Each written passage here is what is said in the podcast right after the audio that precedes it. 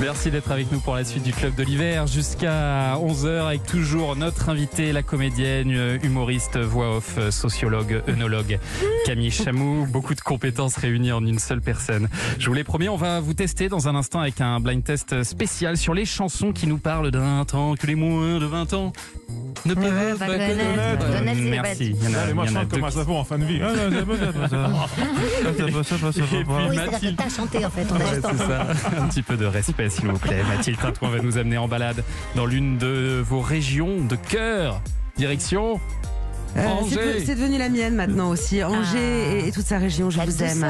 J'arrive. Quel bonheur. Héloïse Goua a une autre proposition à nous faire. Oui, je vais vous parler d'un film OVNI qui sort au cinéma mercredi. Je suis sûre que ça va vous plaire à tous. Stéphanie Loire nous rejoindra pour nous parler de sa passion pour Étienne Dao. Et enfin, on terminera cette émission avec le coup de cœur d'un animateur d'Europe 1. Aujourd'hui, c'est Christophe euh, Ondelat. Mais avant ce programme parfaitement calibré, on va faire un petit peu de hors-piste en accueillant Mr. Donald Jacksman. Thomas Hill vous présente le Club de l'hiver sur Europe Waouh Ça va, Donald Ça va très bien, T'as merci. passé un bon réveillon Bah, super, hein, j'ai passé un bon réveillon. On a évité le sujet qui fâche, le vaccin. Donc, euh, Ouais. avant, euh, on dans les repas de famille pour foutre le bordel, il fallait juste dire. euh, Parler de politique, faire son coming out, ou bien dire euh, j'ai acheté le dernier album de Jules. Aujourd'hui, c'est fini. Pour casser l'ambiance, t'as juste à dire je ne suis pas vacciné. Ouais, c'est vrai. Et si tu rajoutes, et je n'ai toujours pas eu le Covid, moi, tu peux déclencher une bagarre.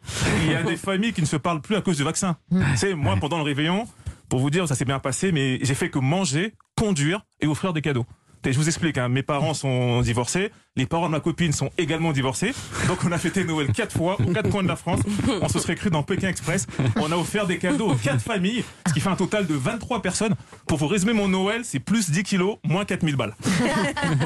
Pour vous 4000 dire, balles, hein, j'y crois pas du tout. 4000 balles. J'en suis arrivé au point, Thomas, où si j'offrais un cadeau à une personne de plus, je devenais SDF. Ah ouais, d'accord. Parce que ma famille, ils me demandent des cadeaux de fou. Depuis que je fais des chroniques sur Europe 1, dans leur tête, je suis Ah riche. bah ouais. Tu sais, mon oncle, il m'a dit, est-ce que tu peux m'aider à payer la scolarité de mes enfants?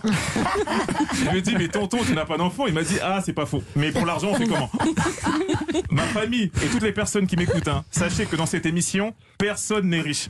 À part Thomas, qui gagne 10 000 euros par émission. Mais bon, il a bossé dur. N'importe quoi.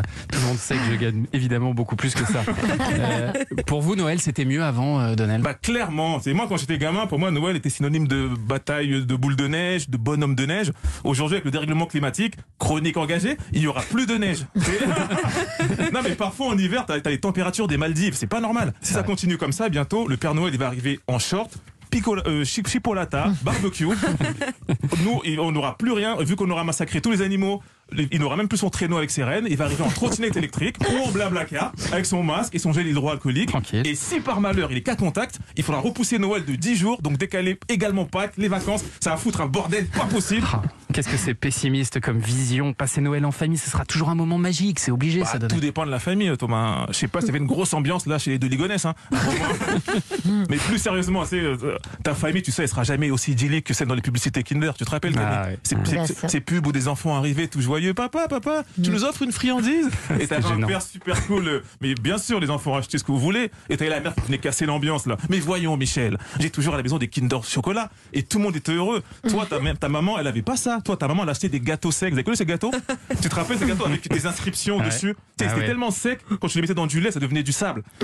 Quand tu, tu- tu les croquais, tu Les te cassais pour les dents. là, ouais. Les gâteaux pour chiens, Ouais. mais c'était pour enfants. Pour nous, on nous les donnait. C'était des biscuits. Et des biscuits, tu vois. C'était des armes blanches en fait.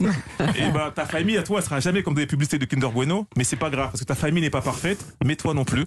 Et ça c'est beau. Joyeux Noël à tous. Ah. Merci, merci. Noël. Camille, vous avez toujours une barre euh, chocolatée super sucrée à la maison pour vos enfants? Ouais, non, jamais. Parce que vous savez que c'est de l'équivalent d'un grand verre de lait. un grand verre de lait super sucré, mais quand même. Mais d'accord, bien, bien.